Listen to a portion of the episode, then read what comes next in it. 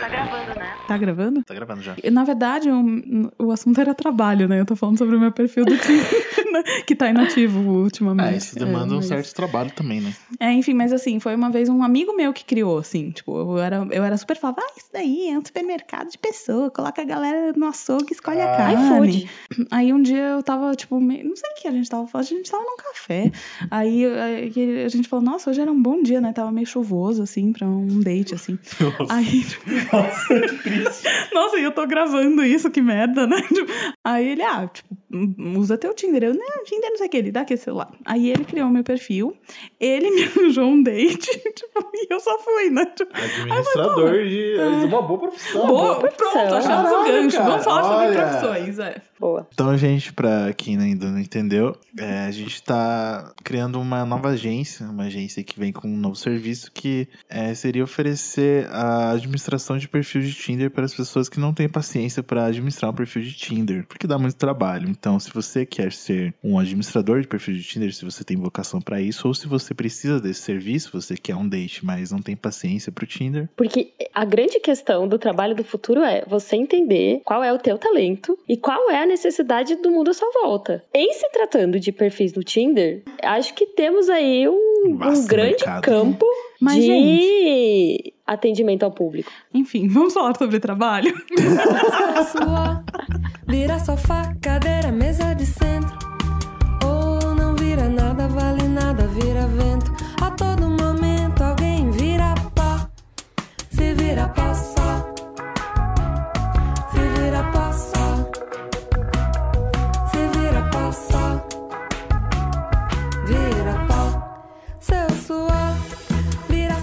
Bruna, quem é você?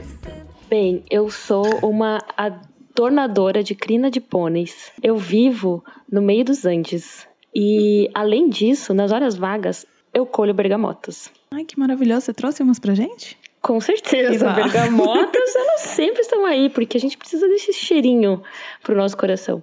Bah, todas as palavras pra bergamota são incríveis, né? Bergamota, mexerica, tangerina, mimosa. Todas, todas as palavras Pocã. são massa. Poncã, aham. Pocã, pocã, não sei falar isso. Pocã. Poncã, Não. não. sei. Poncã, acho que é, né? É Pogã ou Ponca ouvintes? Mandem aí um Ouvintes- SMS. Ouvintes imaginários. e, e fala como na sua- no seu país chamam poncã bergamota. Ó que interação boa, né? Será que tem um país que fala bergamota ao contrário e é bergamota é isso lá? Eu queria saber falar, tipo, Islândia. bergamota A, T. Mas eu não vou conseguir fazer isso, então esquece. Outra fruta que é muito bom, o nome dela em todos os idiomas é morango, né? Fresa em espanhol. É, bonito. Strawberry é um nome muito legal. Nossa, é muito legal falar strawberry. bonitos, né? Morango. Morango. É muito lindo morango, né? Em francês também, eu não vou lembrar agora, mas era tipo fraise, uma coisa assim. Era parecido com fresa. Eu gosto muito dessa palavra. E só queria falar isso mesmo. Agora podemos ir pra apresentar. Ah, a Bruna já se apresentou, né? Paulo, se apresenta. Então, gente, eu eu não pensei numa resposta pra isso.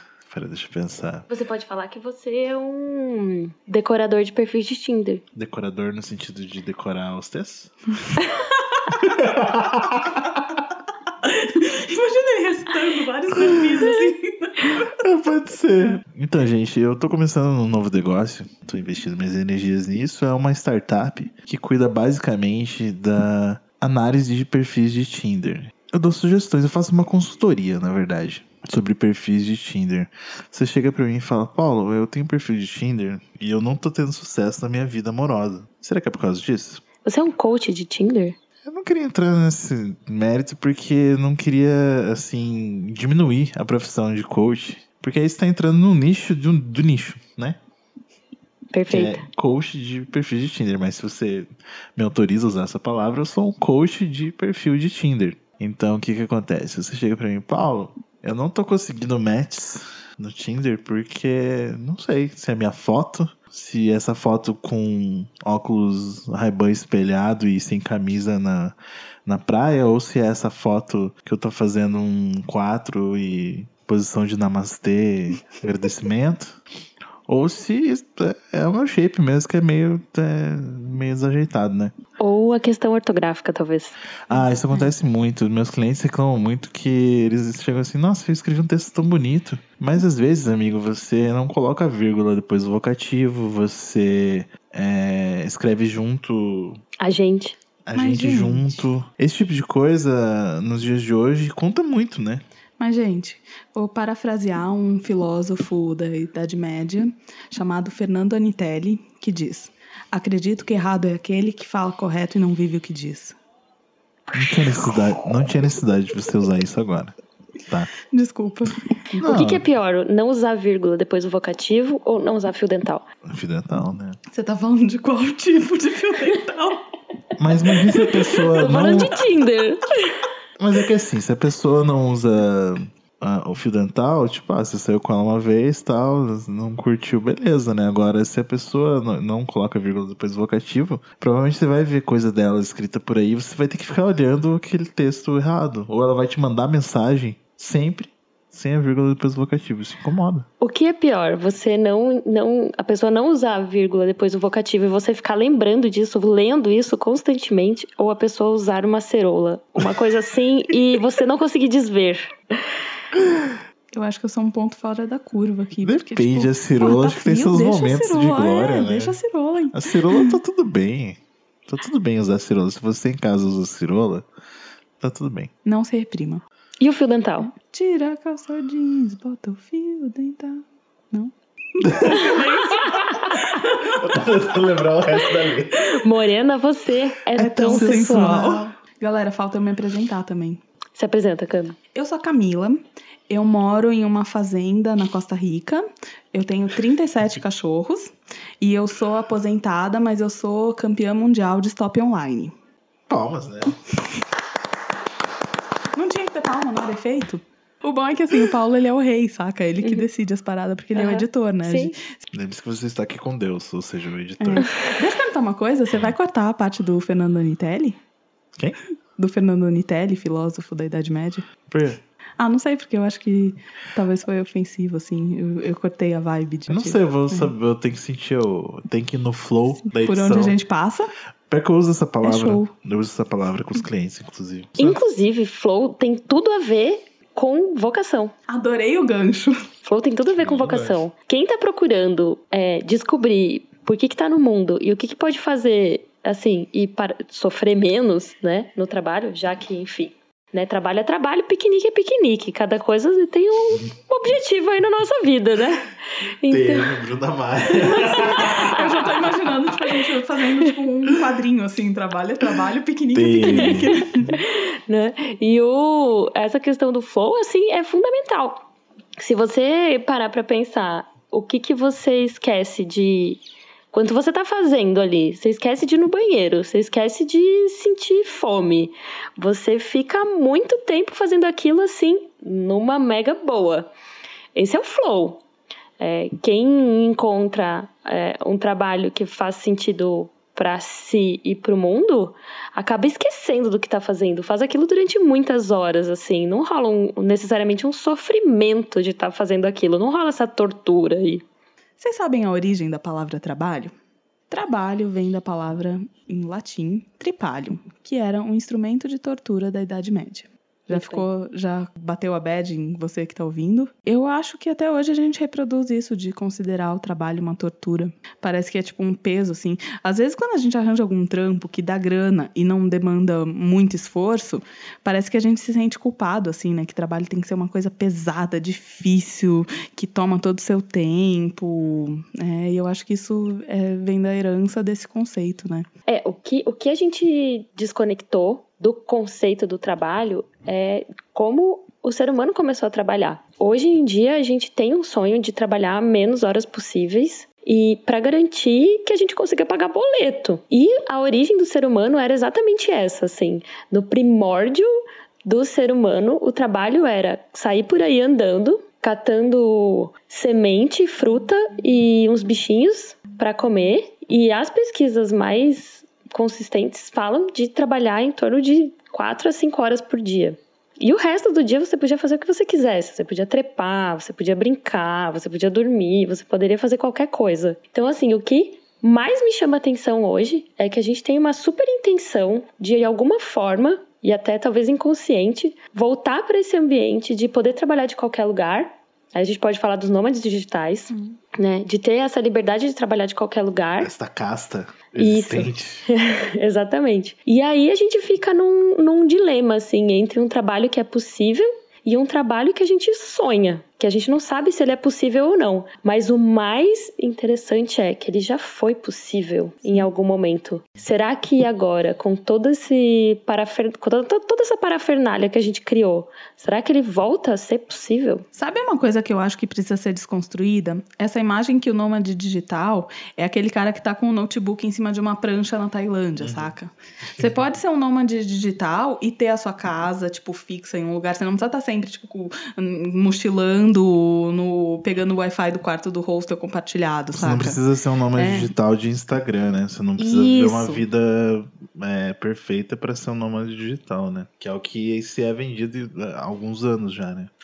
É, e tem, mas assim, em relação ao trabalho, o trabalho é sempre uma ilusão. Cada vez mais, quando a gente deixa de produzir coisas e transformar coisas materiais, que sempre foi o trabalho, assim, há- há bem pouco tempo a gente deixou de fazer um trabalho que era transformar uma matéria-prima bruta em alguma coisa que ganhe um valor. Então, quando a gente começou a trabalhar com, com coisas que se tornaram é, dados, que se tornaram intangíveis, a gente perdeu essa noção de que o trabalho ele é uma transformação. Então, o trabalho é sempre uma ilusão, assim. A gente rara, raras profissões hoje em dia a gente consegue ver o resultado do nosso trabalho. E isso está muito relacionado a essa insatisfação que a gente tem. Porque até vou fazer uma pergunta, uma provocação agora para os ouvintes imaginários que estão aí.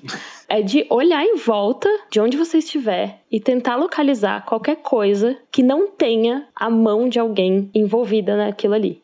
É praticamente impossível a gente olhar em volta e não achar alguma coisa que alguém teve que trabalhar em cima. Então, assim, como é que a gente está olhando para esse. Que filtro que a gente está usando para olhar para esse trabalho? Assim, se a gente olha para o trabalho como uma tortura, a gente esquece todas essas facilidades, todas essas comodidades que sentar numa cadeira e comer numa mesa nos proporciona. Então, tem muito esse lance, assim. Se a gente acha que trabalho é uma tortura, imagina a sua vida sem os, os minérios que estão ali presentes no teu celular, assim. Alguém teve que se enfiar lá no meio da terra, lá na profundidade da caverna, para tirar uns elementos de lá de baixo para fazer o teu celular. É, o meu celular, tudo que a gente usa hoje, né, assim. Então, tem um elemento aí da gente não conseguir olhar para o trabalho como a atividade que a gente faz, que a gente executa, para transformar o mundo naquilo que a gente quer viver. A gente pode olhar para ele como esse olhar assim de é uma tortura, demanda que eu fique muitas horas abrindo mão do- das coisas que eu quero fazer. Se a gente olhar para ele como é um tempo que eu tô fazendo uma coisa para transformar o meu mundo, o mundo que eu vivo e o mundo que as outras pessoas vivem. Então a gente dá um outro viés assim, um outro jeito de olhar para essa coisa que no final das contas a gente olha como só um jeito de pagar boleto. Tratar o trabalho como um conceito mais coletivo do que individual, né? É, o trabalho, ele é ao mesmo tempo individual e coletivo, sempre. A gente precisa de cada um de nós para assumir essa essa missão aí de fazer o mundo que a gente vive e a gente precisa de todo mundo envolvido nisso, assim, de acordo com aquilo que a pessoa pode fazer. E aí esse é o ponto, assim, o que é que você pode fazer e fazer bem feito. Porque se a gente faz mal feito, a gente não tem direito nenhum de reclamar de que, pô, o mundo tá uma merda, tá tudo uma bosta, os trabalhos, os serviços têm uma qualidade horrível. Uma coisa que eu sempre fico com o coração dividido, assim, por exemplo, num domingo à tarde eu vou no mercado, alguma coisa assim, e às vezes tem alguns funcionários, assim, meio com uma cara de tipo, ai que saco tá aqui. Eu me coloco muito no lugar daquela pessoa que não tem os mesmos, os mesmos privilégios que eu.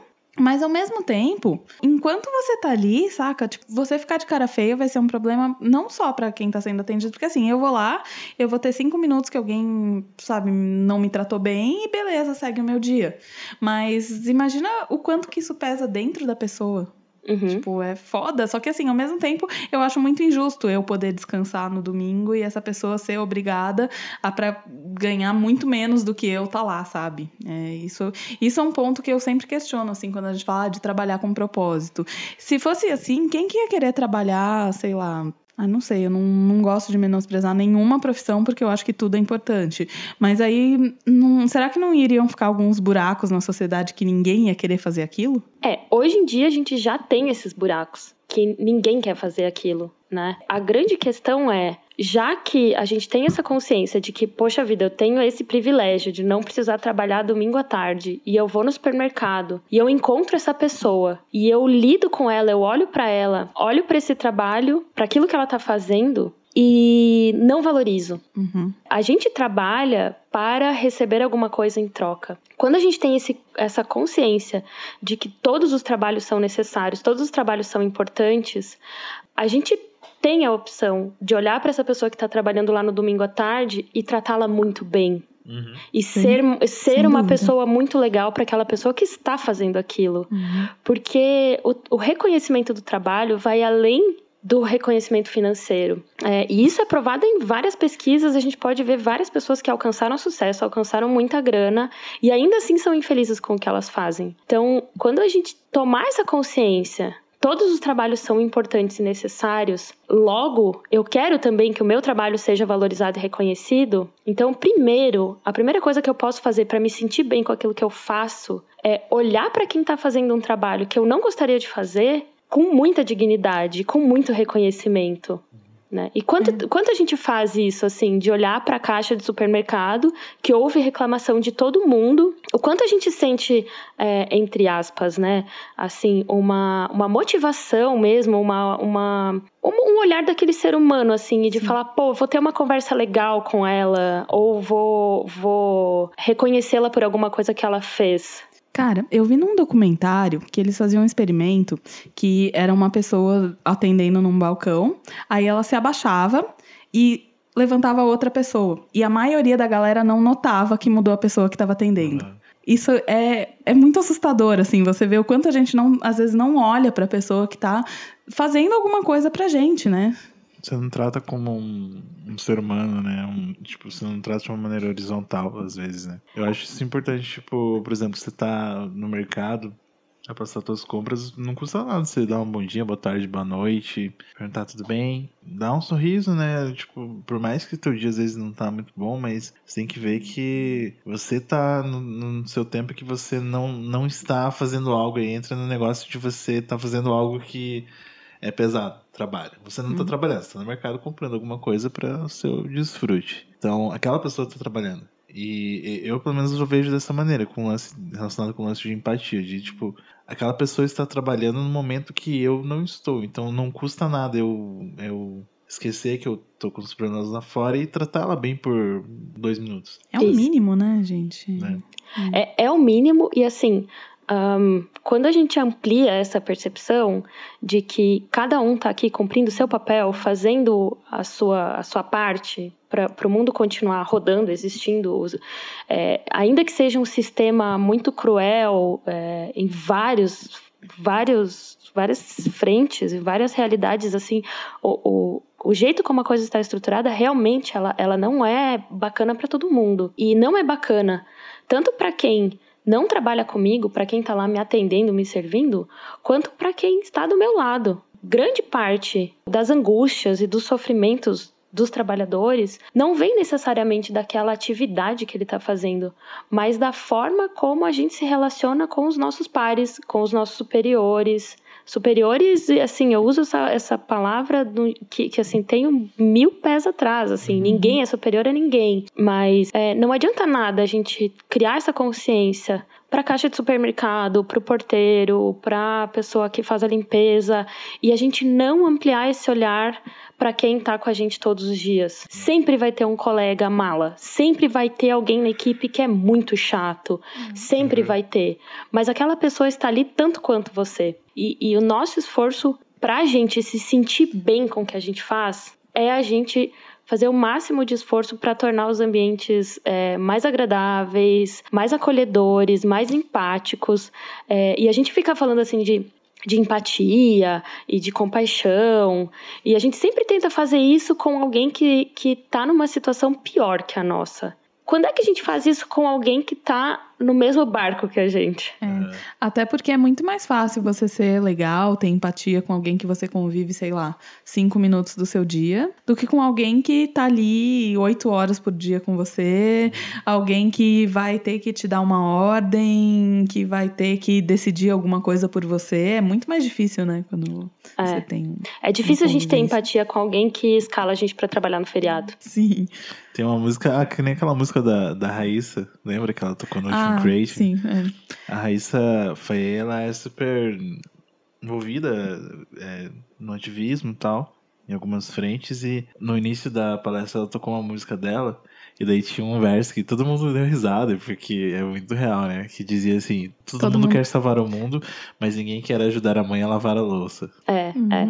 Então, Essa parte do trabalho de casa, do trabalho doméstico, é, é um ponto que, que a nossa, assim, a geração que, que vai até aí uns 30, 35 anos, tá demorando a sacar o quanto ele é importante e necessário e a gente precisa valorizar. É, Com essa, essa ideia das pessoas demorarem mais para sair de casa, entrar em contato com essas tarefas e com essas atividades, quando a gente tem que lavar o nosso banheiro, lavar a nossa roupa, lavar a nossa louça, ir ao supermercado, fazer esse trabalho que é de casa e que não é reconhecido. Raramente alguém chega e fala assim: Nossa, uh, hoje eu mereço estrelinhas, porque olha, eu lavei toda a louça.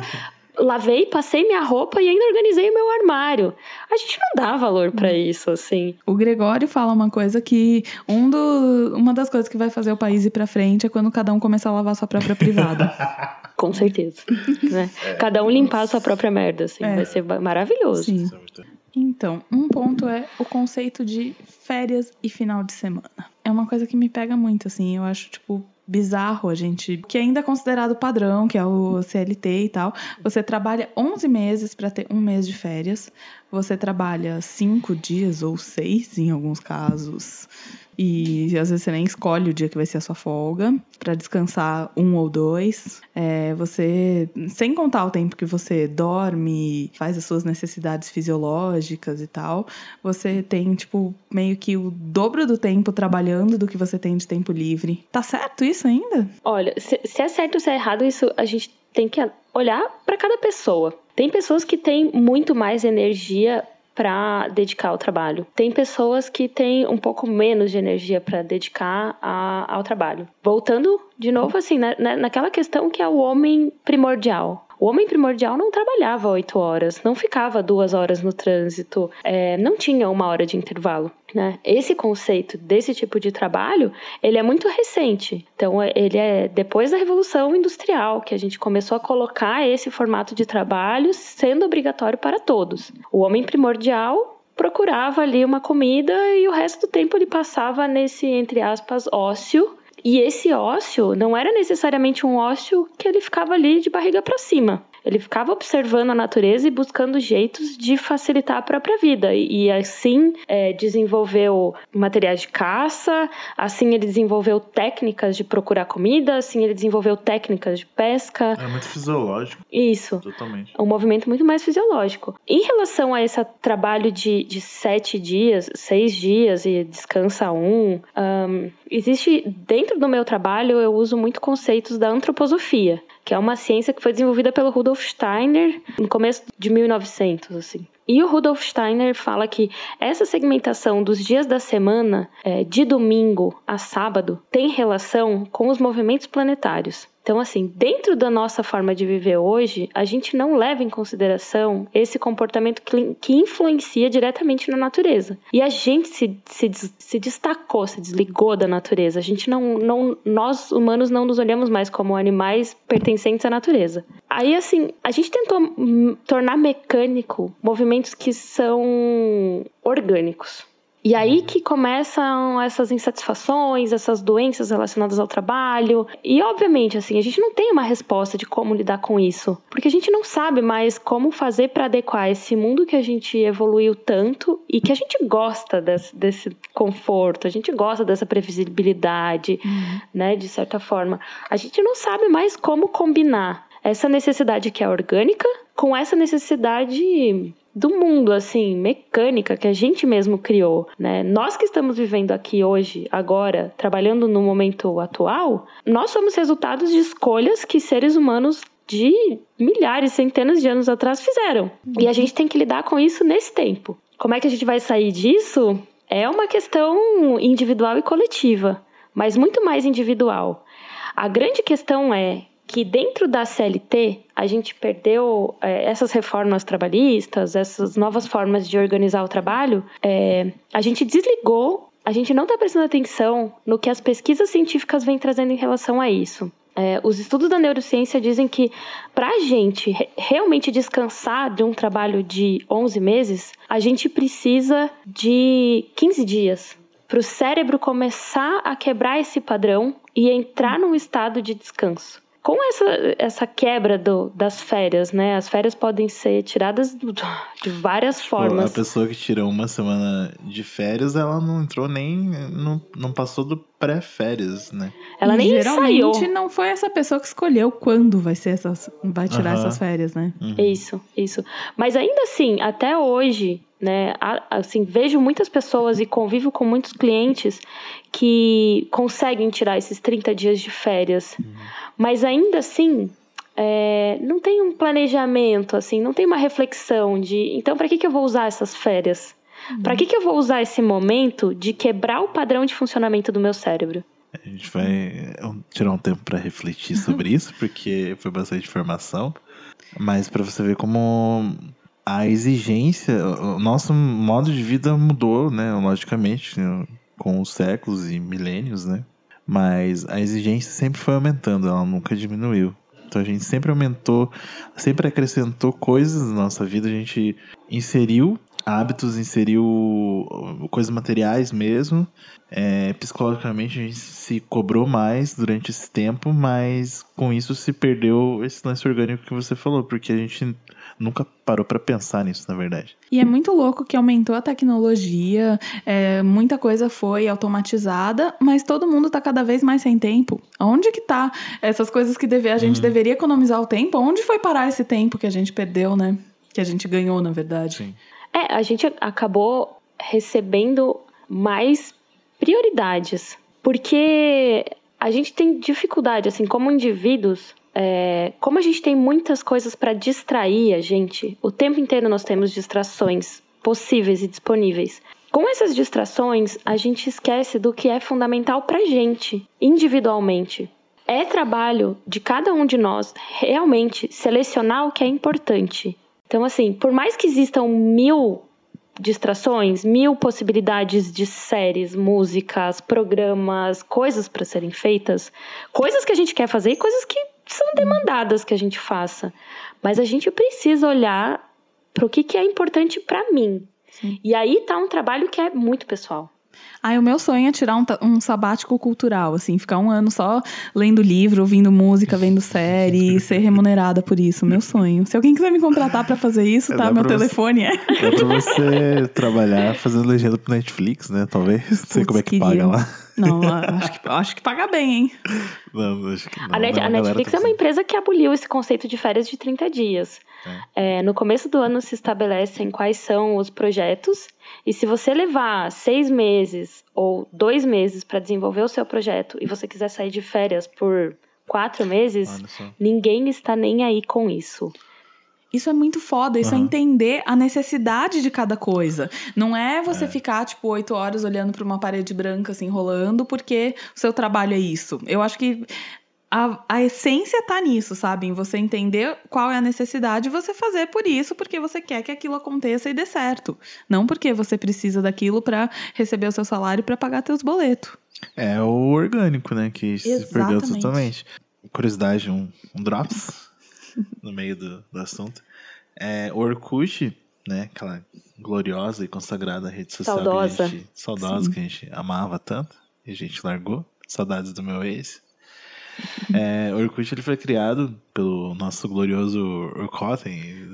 Eu mandava um mensagem nome- pra ele todos os dias. Ele chama Orkut mesmo. é- Não, não é Orkut o nome é, dele, mas. É, um nome né, louco lá, que eu não sei nem a nacionalidade dele. É, Turco. Ele é turco? É, então, é, tinha várias consoantes no nome. Ele criou o Orkut no- num, num projeto do Google. Não sei se eles ainda têm essa prática, essa política, não sei, mas os funcionários podiam tirar duas horas do tempo dele, deles, que não sei, oito horas mais ou menos, duas horas eles podiam tirar para trabalhar num projeto pessoal. Ele criou o Orkut dentro do Google, ele é era funcionário do Google nesse- nessas duas horas, nesse projeto do Google na época. Ele Uou. criou o Orkut que virou uma rede. Por na época foi muito revolucionário. revolucionário, não tinha até algo O. Orkut mol- moldou todas as outras redes sociais que vieram a seguir. Sim, existia o MySpace antes e o Last FM, né? Era antes? Não Mas- sei. Mas Não o sei. MySpace que bombou lá fora existia, mas era outro formato, é, era mais limitado. E aqui no Brasil virou só página de banda independente, banda indie. É, aqui não pegou, mas o Orkut aqui pegou muito forte e era a maior rede social que existia por muito tempo. Foi, né? brasileiro era o melhor e o pior do Orkut, né? é, ah, mas era fantástico, né? Sim, saudades, O Orkut era né? fantástico. E, nossa. o- e o Orkut, o Orkut, que inventou o Orkut, que a gente não sabe qual é exatamente o nome dele, criou também um grande problema para o pessoal do RH, né? Recursos humanos. Assim, como É. lidar com os funcionários acessando assuntos pessoais Uhum. dentro do horário que, teoricamente, deveria ser dedicado exclusivamente para assuntos profissionais. Também Nossa. foi, assim, uma revolução dentro do ambiente de trabalho. Não existia isso, porque a gente não tinha redes sociais, né? Em 2004, Quatro. ou a gente tinha e-mail, sei lá, tinha gente que baixava música no trabalho, não sei, e era isso, não tinha muito o que fazer com a internet no horário de trabalho. Mas a máquina do cafezinho tava sempre ali, né? Pra fazer aquela Ah, a gente reunião da sempre- galera. A gente sempre procurou motivos É. pra procrastinar, mas é engraçado como a nossa vida hoje tem. Se você quiser procrastinar oito horas do seu trabalho, você tem como fazer isso tranquilamente, se você for esse tipo de pessoa, sabe? Isso de procrastinar é relativo também. Entra um pouco naquilo que a gente estava falando de você ter o propósito do projeto que você está fazendo, sabe? Você saber o seu objetivo. Porque às vezes você tá procurando uma referência, você tá é, tentando é, descansar um pouco a cabeça para ver se você hum, tem alguma ideia para depois você se focar mais, não, não deveria ser um problema. Que nem o Nizango Anais, ele é um publicitário, né? Acho que vocês sabem, mas vai que nossos ouvintes imaginários não conhecem ele. Então, e diz que ele, tipo, uma hora por dia, mais ou menos, ele tinha um hábito que ele ficava, tipo, parado, fazendo nada, com o pé em cima da mesa. E aí, se alguém falava com ele, ele falava, desculpa, mas eu tô criando. E, meu, e alguém pode dizer que ele tá errado? Ele Não. podia ser o processo dele, saca? Às vezes você entender o processo da pessoa, às vezes aquela pessoa que, tipo, foca, foca, foca, faz um monte de coisa, aí para um pouco, vai pra máquina de cafezinho, pra rede social, ou jogar stop online. Aí essa pessoa, tipo, pode ser a metodologia dela de ser produtiva. E acho que entender um pouco isso é legal pra gente julgar menos a pessoa que tá do lado, né? Isso tem relação com funções, com trabalhos que sejam, que envolvam muito a criação e um trabalho intelectual muito grande, né?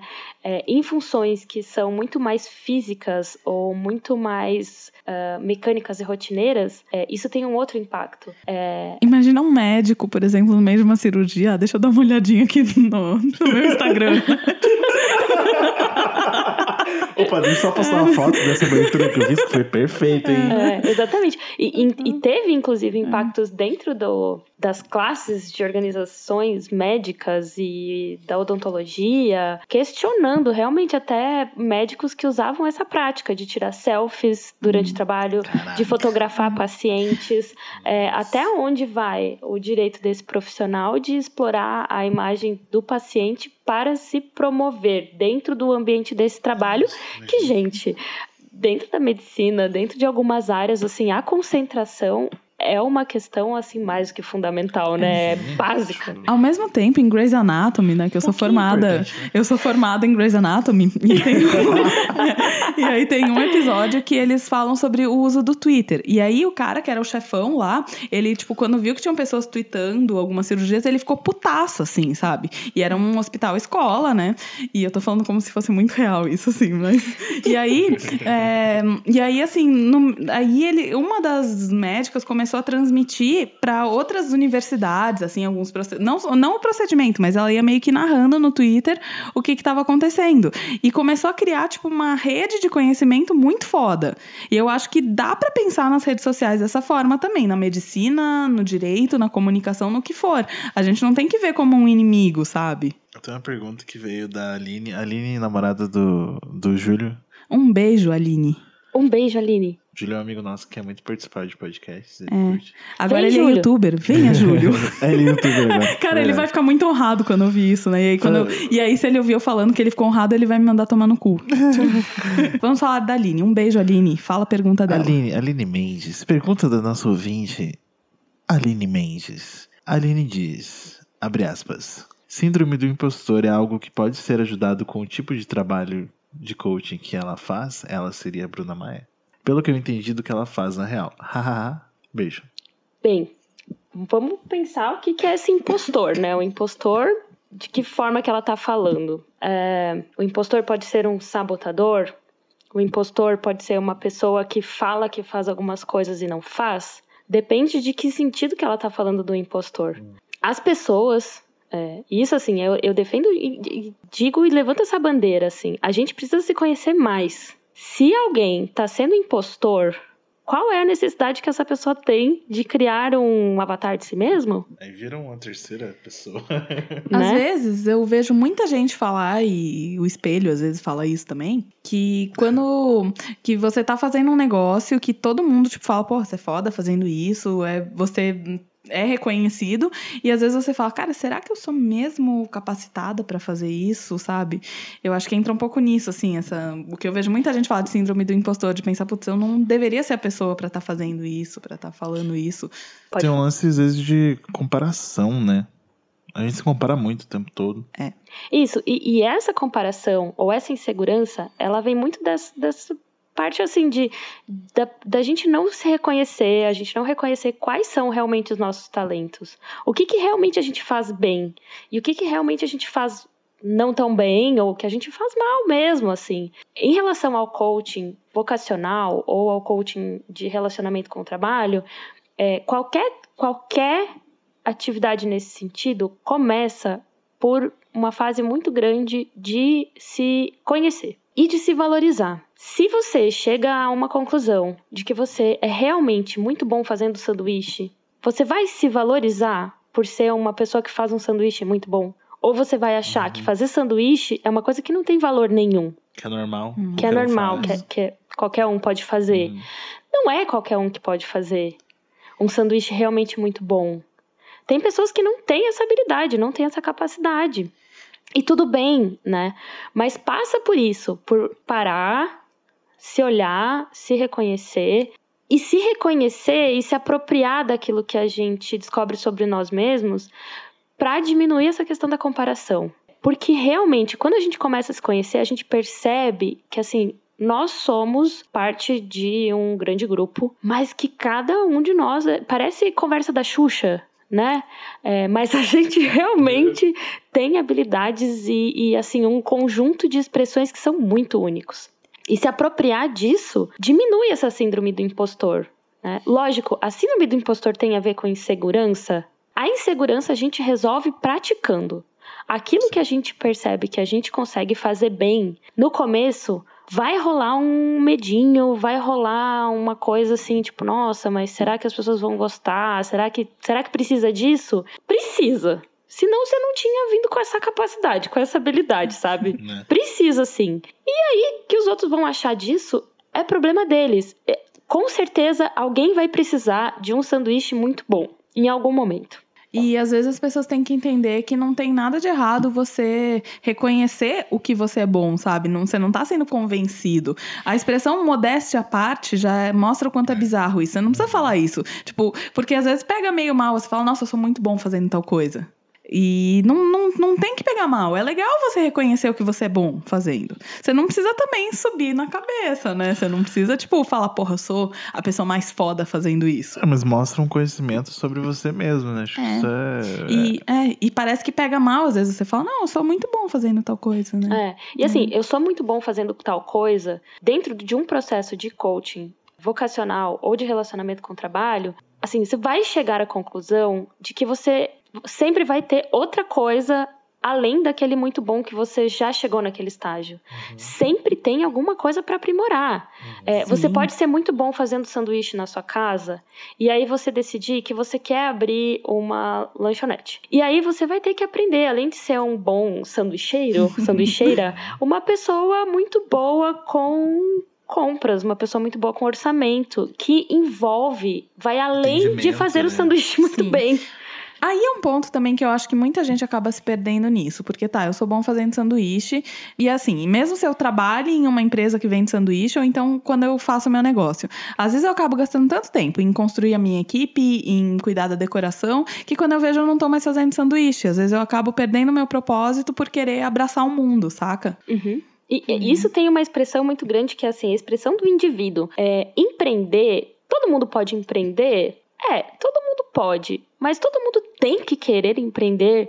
Não. Nossa, a, a, a gente pode ser muito feliz fazendo sanduíche sendo funcionário. É, percebendo, da mesma forma que a gente percebe que os nossos talentos estão no mundo porque a gente precisa colocar eles dentro de um conjunto, que é essa galera que tá todo mundo aí rolando no mundo, e isso pode ser muito bem feito dentro de um contexto de uma empresa, dentro de uma lanchonete. Você pode ser uma pessoa que faz um sanduíche muito bom, e além de tudo, você é muito agradável com os seus colegas, você é uma pessoa alto astral, e além do mais, você é pontual. E além do mais, você é uma pessoa que se preocupa em fazer um sanduíche limpinho.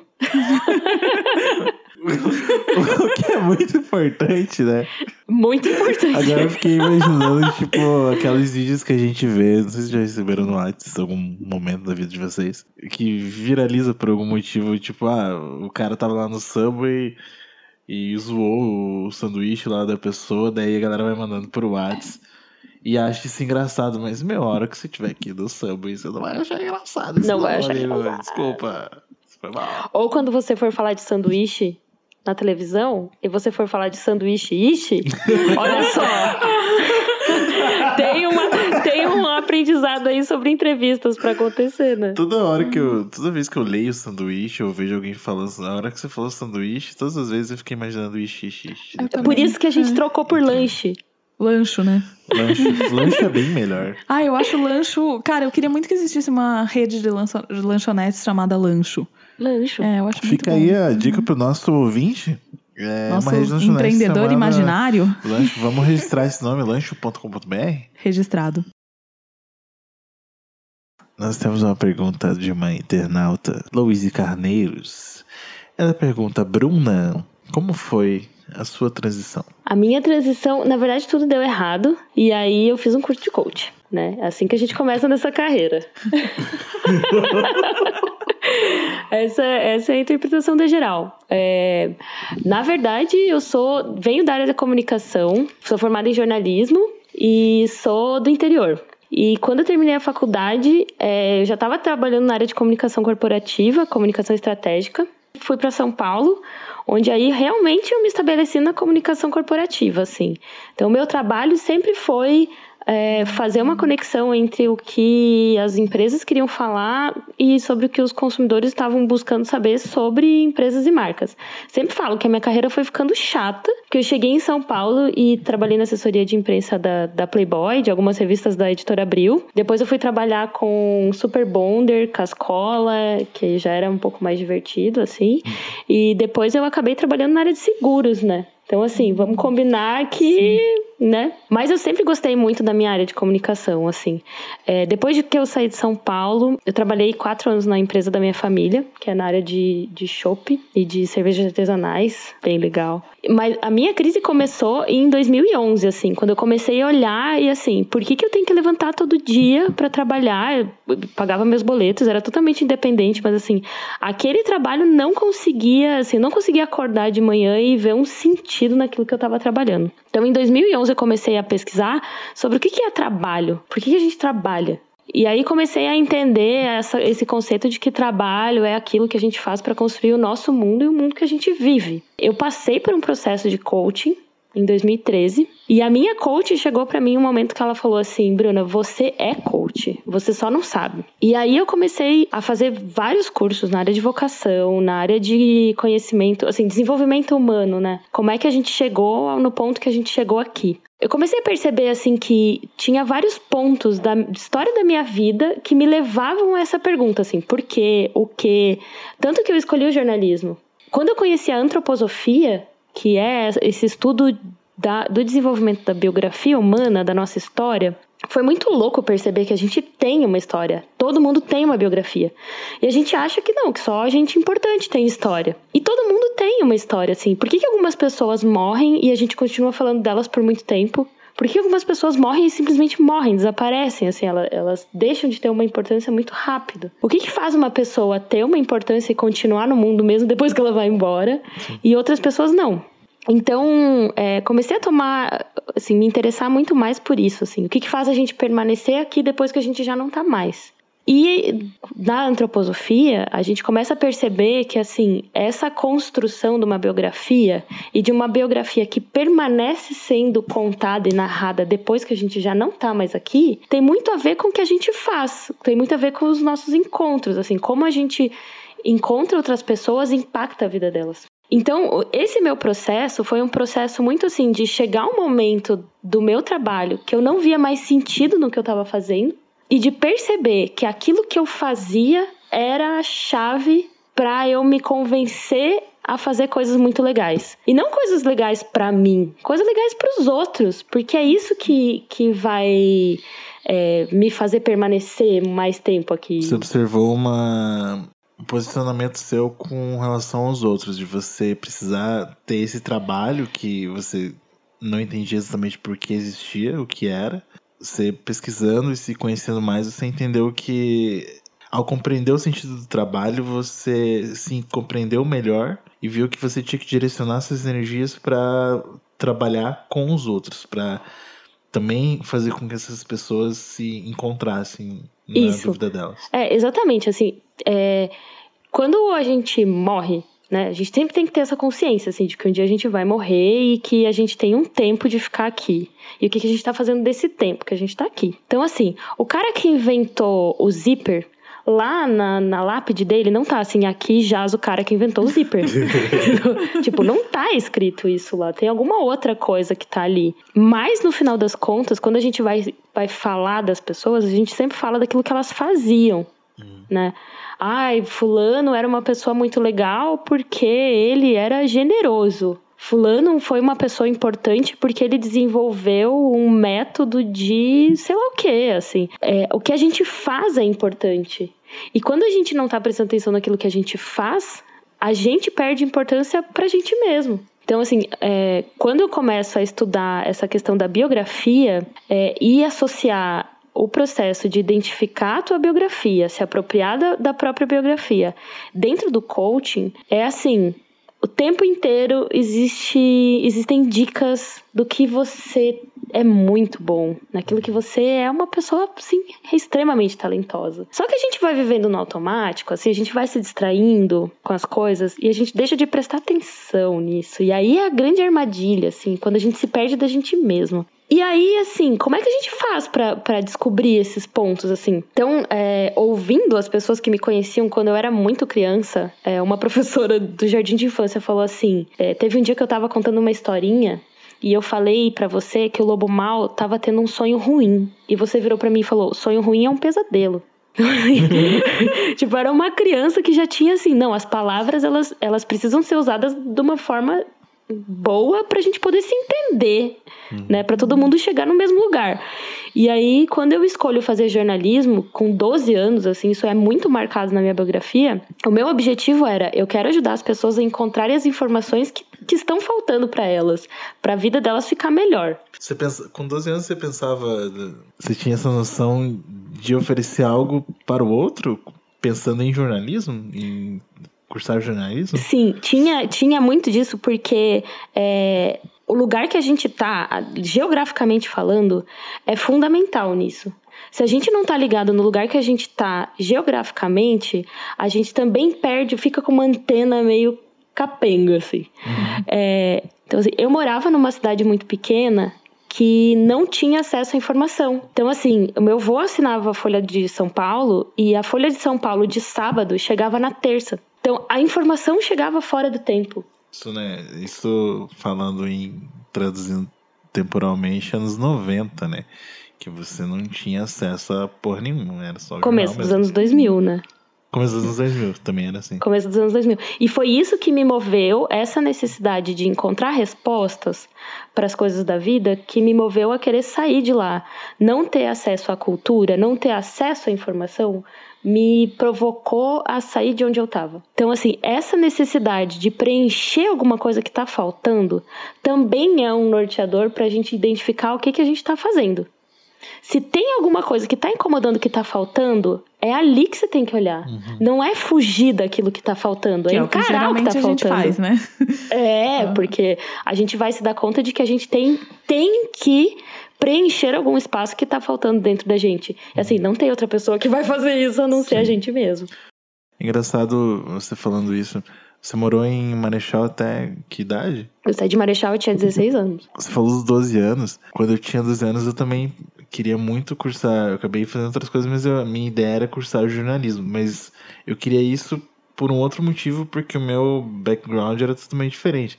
Eu morava em Curitiba, tinha acesso a tudo. Com 12 anos já tinha internet em casa, essas coisas assim.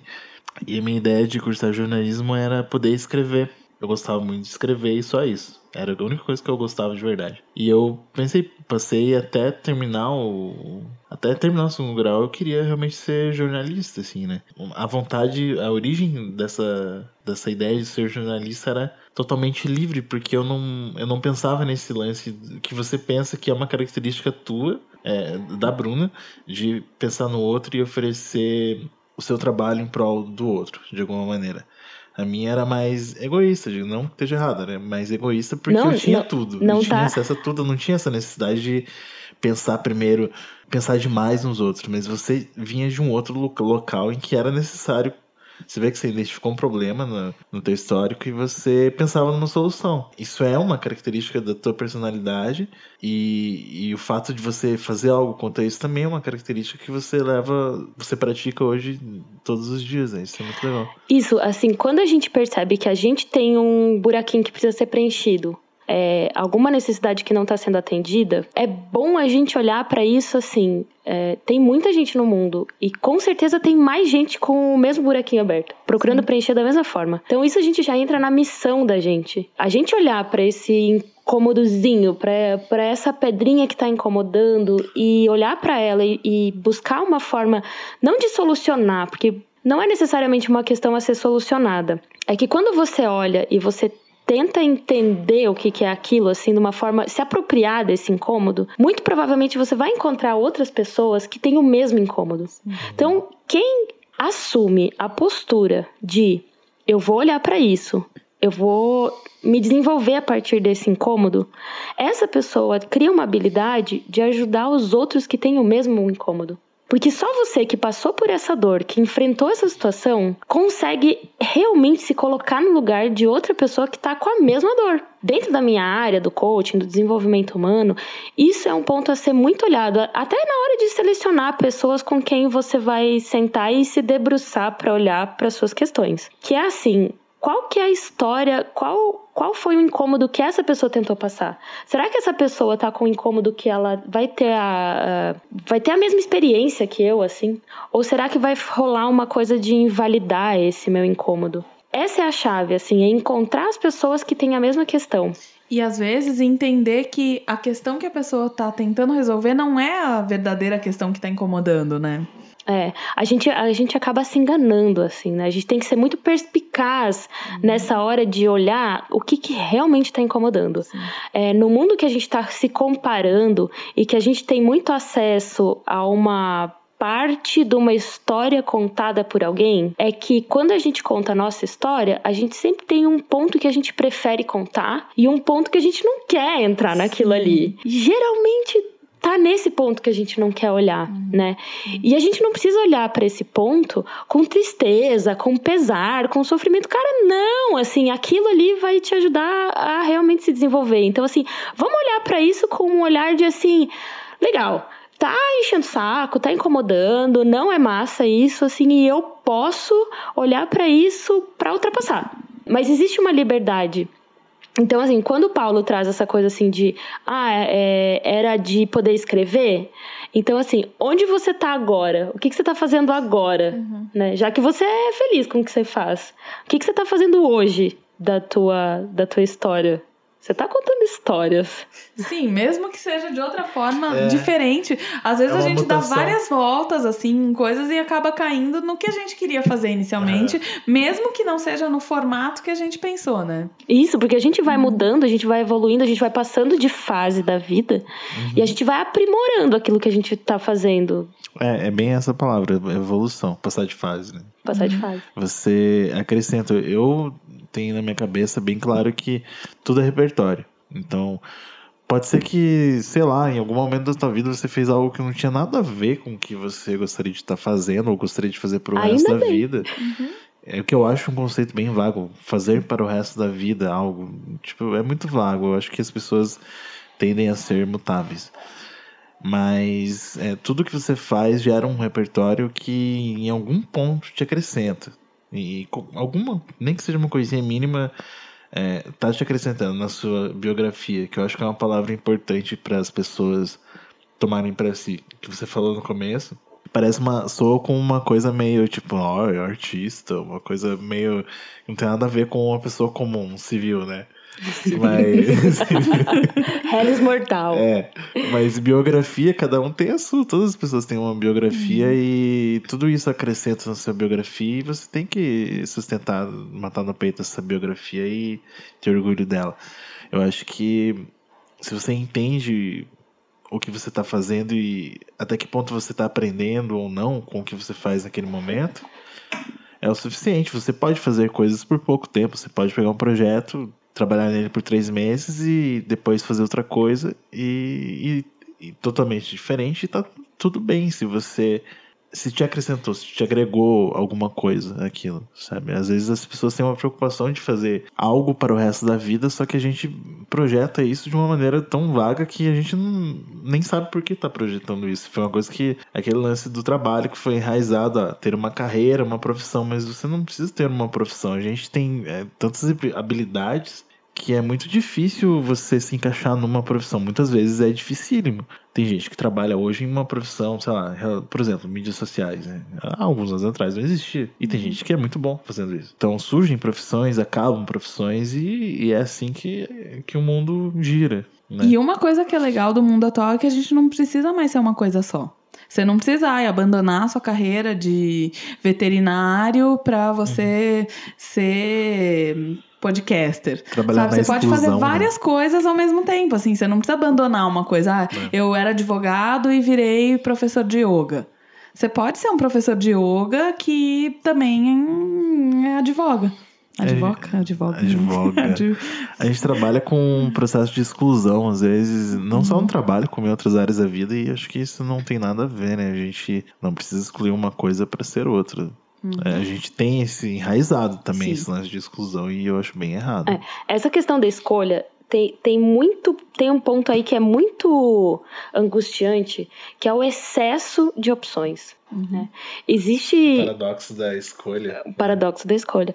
E existe um, um texto muito bom que fala é, de uma menina que entrava sempre numa loja de geleias, que tinha, assim, 300 tipos de geleias. E ela sempre entrava lá querendo comprar uma geleia e ela saía de lá com geleia nenhuma. Assim, tipo, não conseguia escolher.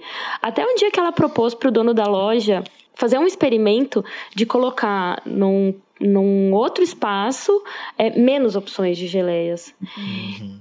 E aquele outro espaço vendeu muito mais geleias. Uhum. Né? A gente está num momento que a gente tem muita geleia sobre o que fazer. Né? Numa noite, assim, que você vai sair para dar um rolê, você pode ir numa hamburgueria, comer sushi, comer macarrão, você pode ir numa balada, você pode ir numa roda de violão, você assim, você tem muitas opções. É só olhar o Netflix, o tanto de tempo que a gente leva pra escolher uma coisa pra assistir. Às Quase vezes mais tempo do que o filme, né? mais tempo do que o filme, assim. Então, a gente tem muitas opções. Só que, assim, será que a gente precisa escolher? Ou a gente pode combinar aquilo que a gente vai fazer? A gente tá no momento que a gente pode moldar aquilo que a gente tá fazendo. E, assim, moldar a partir de qualidades. Então, assim, ah, o coaching é uma área muito nova. Né? Nova e desconhecida. E por isso que muitas pessoas têm, assim, uma certa desconfiança É, sobre sofre ele. um certo nível de preconceito e em outro nível eu vejo às vezes até descaso. Você vê pessoas, quando você fala sobre coaching, a pessoa, a maioria das pessoas acho que ainda vê, vem com o pé atrás e demanda um trabalho, um esforço para você tirar isso. né? Mas eu ainda vejo como as pessoas ainda estão a, tá num nível que as pessoas estão abertas para te ouvir. Se, eu ouvi a palavra. Não, se você, tipo, sei lá, eu já vi você nas redes, inclusive, pessoas, tipo, falando alguma coisa de coaching e você replicando assim, tipo, ah, não é bem assim, blá blá blá, tipo, falando de uma maneira de boas. Digamos, dá pra, entre aspas, converter pessoas explicando que é um trabalho embasado.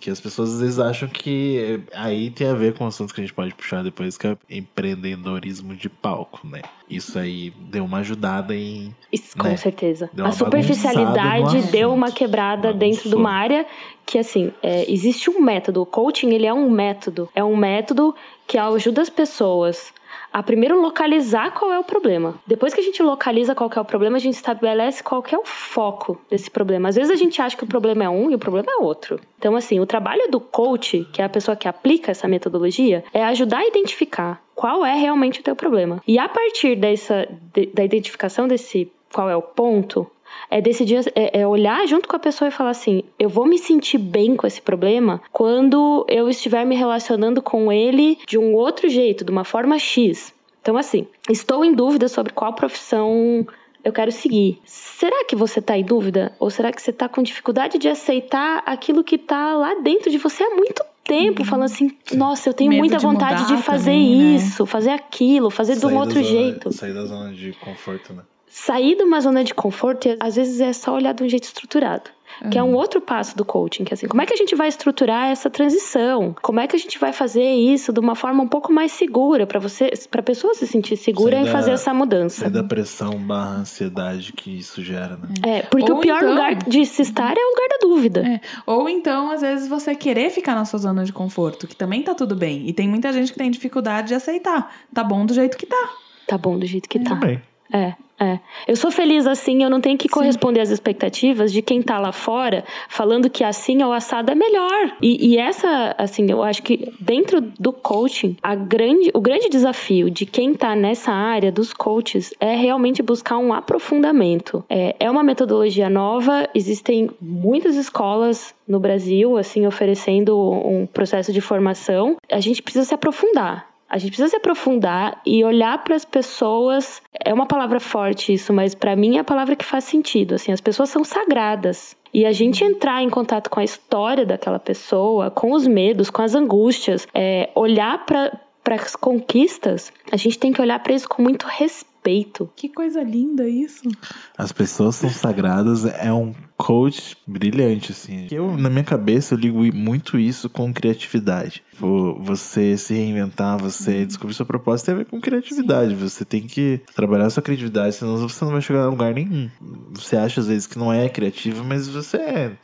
Senão você não consegue fazer nada. Aí é aquele ponto, né? Da criatividade não é você fazer uma música brilhante, É. você desenhar um negócio. Não é tipo, você ser é, brilhante. É aquilo que você né? tava falando do talento hoje. Tipo, pra você fazer um sapato, você tem que ser criativo. Exato. Pra você, tipo, pintar uma parede, você tem que ser criativa. Às vezes, assim, até a metodologia que um advogado usa tem que ser criativa. Eu acho que eu sinto um pouco de falta nas pessoas que trabalham com coisas não fundamentalmente vistas, vistas como criativas de enxergar a arte naquilo que elas estão fazendo. Tem tudo a ver, né, com esse lance de trampo, tipo, com autodepreciação, de você não ver o o valor, né, que a gente tá falando no começo, e com o fato de que, meu, você tem capacidades muito, muito próximas de todas as pessoas do mundo. Até as mais brilhantes. A diferença é que. A, a diferença não é tanta se você for parar pra ver. De um Steve Jobs pra uma pessoa que é bem sucedida aqui. A diferença é a atitude de área. fazer a coisa acontecer.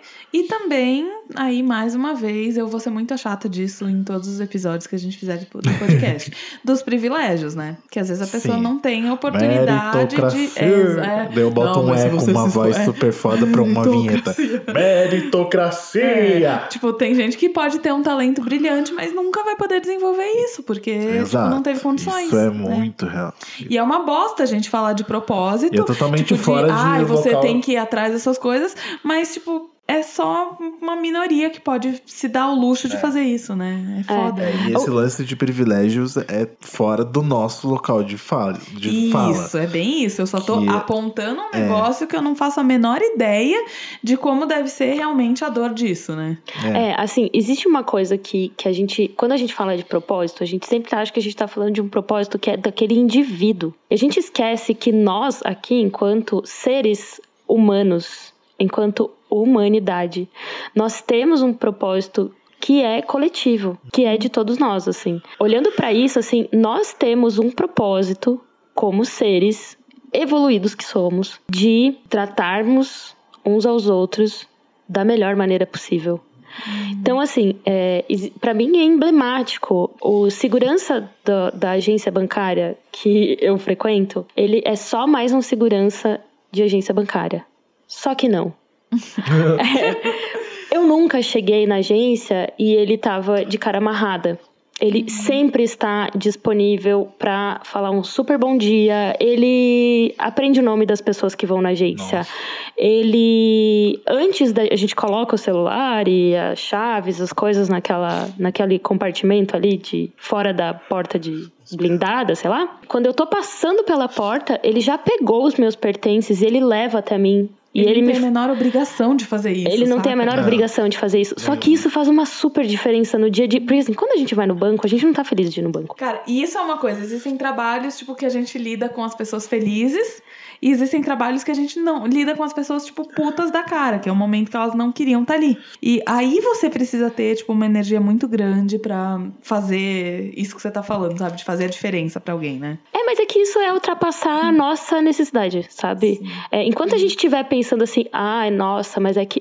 Tudo bem, todos nós temos dias que a gente não tá bem, ok. Mas enquanto a gente ficar focando assim, ai, nossa, hoje eu não estou bem, então eu não tenho obrigação nenhuma de tratar as pessoas bem ou de ser legal com as pessoas. Assim, a gente vai ficar nesse mundo que todo mundo se olha com raiva, que todo mundo se relaciona com ódio, que todo mundo, sabe, que, que a gente não se ajuda. E, e assim, se a gente não conseguiu identificar qual é o nosso propósito, então assim, que no mínimo a gente consiga se tratar bem, sabe? Porque assim, ninguém se sente mal tratando o outro bem. Eu nunca vi uma pessoa que é super boa com os outros se sentindo mal. A Bruna tá soltando várias pérolas hoje, né? Uma coisa que é muito legal de pensar isso do, ah, e achar o meu propósito, a gente tem que parar de achar que vai ser um dia que você vai ter uma epifania, vai tudo começar a brilhar ao seu redor e você vai falar, é esse o meu propósito. Não tem Isso. nada a ver com isso, né? Tipo, o teu propósito é bem isso, é você tratar alguém bem, é você cumprir uma coisa que você combinou, é você fazer, tipo, alguma coisa que possa melhorar um pouco a vida de alguém, ou a sua, ou então limpar o cocô do teu cachorro, saca? Tipo, é o teu propósito. Você tem um cachorro, você tem que limpar o cocô dele. Então, isso é um propósito que você tem. Lógico, não, tipo, não, qual é o seu propósito na vida? Vai viver, você vai viver por isso, mas alegria. você precisa. Alegria. Talvez assim, é, seja tipo ajudar alguém, algum ser com alegria. Pode Sim. ser isso, né? Às vezes essas pequenas coisas que a gente tem que fazer, que a gente tem que buscar o que, que a gente tá. É, isso fazendo, tudo né? se resume é, a empatia, né? Você entender que, por pior que você esteja ali naquele momento, você não sabe o, o que se passa na vida, na cabeça da outra pessoa. Então, se você tratar ela bem, é, o mínimo que ela deveria fazer é passar pra frente e ser assim com você, te retribuir também. É, e assim, É tem, um, tem um ponto muito importante, assim, no tempo que a gente tá hoje, assim, que, que muitas pessoas muito ansiosas, muitas pessoas muito depressivas, muito, muitas pessoas que estão passando realmente por coisas que a gente nem imagina. Então, assim, a gente tá aqui falando de coaching, de propósito, de desenvolvimento, de, de empatia, de evolução. Ok. Só que existe um ponto que, assim, a gente tem que ser honesto com a gente mesmo e dizer assim, eu não estou conseguindo colocar o meu melhor para fora. E aí é um ponto que eu quero deixar muito, muito, muito explícito e reforçar essa mensagem aqui. Nem tudo a gente pode tratar como simplesmente um superar, um simplesmente é, olhar que a vida é bela e tudo mais. Existem questões que a gente tem que levar para um âmbito de saúde coaching não é a metodologia, não é o lugar para se tratar mal-estar emocional e psicológico. Uhum. Existe coach dessa parte? Olha, a orientação das escolas é, sérias, dos profissionais sérios que replicam essa metodologia, é que a gente precisa separar muito bem o que é coaching, é um processo, uma metodologia de desenvolvimento humano, de, né, para você identificar algumas coisas e ultrapassar certas dificuldades com a ajuda de alguém. Porém, o coaching não substitui uma terapia, uma psicoterapia, é, não substitui um acompanhamento psiquiátrico. As pessoas veem como se a intenção, por isso que eu perguntei, porque as pessoas que têm preconceito parte delas vem como uma intenção de substituição de uma terapia de algo é, clínico. É mais uma vez a, a história da exclusão. A gente sempre acha que tem que fazer é. ou isso ou aquilo. Que você não pode fazer um coaching e uma terapia e um Sim. tratamento e alguma coisa assim, né? É, porém, existem casos assim que, que dentro do meu processo de avaliação das pessoas que querem passar pelo, pelo coaching, é, em vários momentos eu identifico que, assim, aqui neste momento, o melhor para você é procurar uma outra ajuda de um outro profissional. Uhum. É, eu sim tenho essa essa é uma necessidade que eu tenho, assim, que isso eu identifiquei em mim, no meu processo, assim, eu tenho essa necessidade de estar disponível e ajudar as pessoas. Mas eu tenho as minhas limitações e tudo bem, existem outras pessoas que estão aí no mundo que estão super capacitadas, habilitadas e com muito mais competências do que eu para lidar com sofrimento, né? com angústias, com estados emocionais que, assim, não é o lugar no coaching, né? Você pode buscar um, um psicólogo que também atue com o coaching, porque existe. A, a grande questão do coaching não ser aplicado de você para você é porque a gente, quando a gente fala com alguém, a gente está se ouvindo. Esse é o princípio de qualquer terapia também. Uhum. Quando você conversa com alguém e essa pessoa está comprometida a te ouvir, é, sem te julgar e te questionar para você fazer outros caminhos dentro de você, assim, você sair do caminho que você está acostumado a fazer. Então esse é o princípio básico, assim, por isso que é importante a gente procurar ajuda e procurar um diálogo num ambiente seguro, que a gente possa explorar, enfim, as nossas angústias, anseios e também os nossos planos, assim, sem julgamento, né? Porque é muito comum isso, assim, às vezes a gente chega para alguém e compartilha uma ideia, um plano, uma vontade uhum. e a gente acaba sendo julgado por isso, acaba bloqueando uma coisa que talvez fosse uma grande saída. Acho que a quantidade de pessoas que se dá essa liberdade de testar, sair da zona de conforto, pensar em coisas diferentes, ir para um outro caminho na vida ainda é minoria, talvez, não sei. Então, uhum. é muito fácil a probabilidade de você ter alguém em casa que não vai te motivar a fazer isso, infelizmente, ainda é grande. É, essa questão de, das pessoas de casa, é, talvez a gente tenha um jeito de olhar um em pouco... caso de dizer próximo, né? É. é. Quando a gente tem um plano, uma vontade, uma ideia, é, a gente quer fazer um movimento e as pessoas próximas da gente jogam um pouco de areia, nem sempre é uma falta de vontade de que aquilo dê certo. Pode ser em alguns momentos que aquela pessoa ela tá querendo evitar o sofrimento, assim. Ela esteja fazendo isso mais por te querer bem do que por uhum. não querer que você fique bem, assim, que você não fique legal. Uhum. É como, assim, é um caminho que ela não foi. Ela não passou por aquilo. E por isso ela acha que seja uma coisa assim muito mais complicada do que na verdade pode ser se você parar, sentar, olhar, planejar e analisar de outros de outros pontos de vista. Uhum. A mesma coisa, né? Assim, é, é muito prático. Quanto tempo da nossa semana a gente para para pensar sobre aquilo que a gente está fazendo? Quando a gente entra num processo, é, nesse sentido de agora eu vou parar para olhar para isso, assim, é muito bom porque a gente está se dando o direito, a gente está se permitindo parar a olhar para nossa própria vida, para nossa história, para nossas escolhas. Então, é, a chance disso transcorrer de um jeito positivo é muito maior. Se você está se dedicando para você mesmo, assim, e, e se comprometer. Que é, é a grande chave, é assim, não adianta entrar num processo de coaching sem você estar comprometido em achar uma solução para aquilo que tá te movendo ou te bloqueando. Muito bom, né? Bruna Maier. Bruna, por Bruna.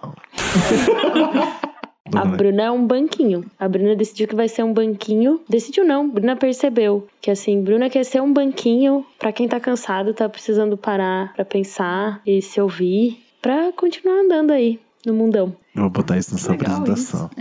É. Eu já fiquei pensando uma coisa assim, eu acho que a Camila é uma ponte. Eu, às vezes, assim, eu geralmente eu, eu percebo que eu, que eu sempre tô em muitos momentos de transição das pessoas, assim. E, é, é isso. Olha, profundo isso, hein? Profundo. Eu o sou a porta.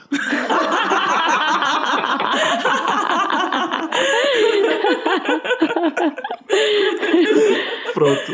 Boa. Sem explicação. que dá na cara. Não, eu tô bem mais de boa, eu tô O relax. Angelone vai fechar. É verdade, vamos encerrar. Então esse foi o nosso podcast sobre trampo.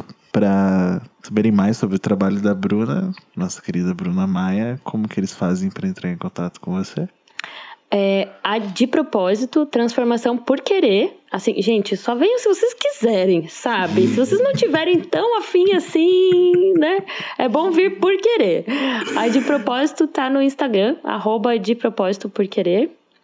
E no site, arroba transformadepropósito.com.br. Enfim, entre em contato lá, dá uma olhada. Às vezes rolam umas perguntas assim de quebra-cabeça, mas esse é o objetivo. Mas assim, com certeza, nenhum processo de se olhar, se conhecer, pensar um pouquinho. Não precisa ser pesado, não, gente. Pode ser bem legal, pode ser bem tranquilo. Pode rir disso tudo, pode ser legal. Legal. E você tem intenção de explicar a Doni Darko como o nosso querido Ciro Gomes pretende? Doni Darko. Gente, quem é Doni É um Darko? coelhinho, né? Nunca viu Doni Darko? Nunca vi Doni Darko. Sério? Também não, eu só sei que é um coelhinho. Não? O que eu tô fazendo aqui? Eu vou Coelhinho, embora. se eu fosse Eu como tu. Eu vou embora. A vida, a vida é muito mais fácil mesmo se você não viu Doni Darko. É facílimo. Obrigado, gente. Um beijo na alma de todos vocês. Ah, eu queria agradecer a todo mundo que ficou ouvindo aqui. Gente, vamos ser legal com as gentes, com as pessoas. Isso já vai ajudar muito. Campanha Beijo. hashtag vamos ser legal. Vamos ser legais. Vamos ser legal, é mais legal, né? Vamos ser Vamos, legal. vamos ser legal. E vamos comer, vamos comer lanchos. Isso, a gente vai buscar nosso lanche agora. Vamos comer um lanche. Beijo. Beijo, bom lanche.